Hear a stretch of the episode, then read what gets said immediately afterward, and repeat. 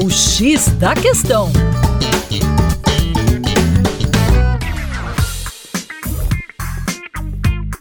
Salve, salve ouvintes, tudo bem? Eu sou o professor Percy Fernandes da equipe Terra Negra. Você sabia que medicamentos poluem rios em todos os continentes? É isso mesmo.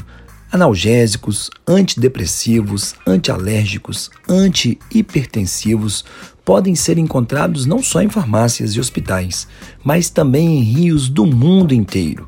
Um grupo de 127 pesquisadores de 86 centros de pesquisa, incluindo brasileiros, encontrou resíduos de 73 fármacos em amostras de água de 1.052 locais em 258 rios de todos os continentes. Cerca de 470 milhões de pessoas vivem próximas aos locais em que foram examinadas as amostras de água.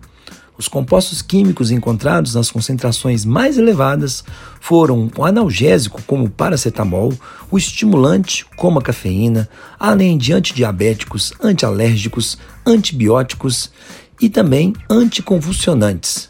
Rios de países mais pobres na Ásia, África e América do Sul foram os mais poluídos. A maior concentração encontrada foi do paracetamol em um ponto de coleta no rio Sec, próximo a um depósito de lixo e despejo de esgoto em La Paz, na Bolívia.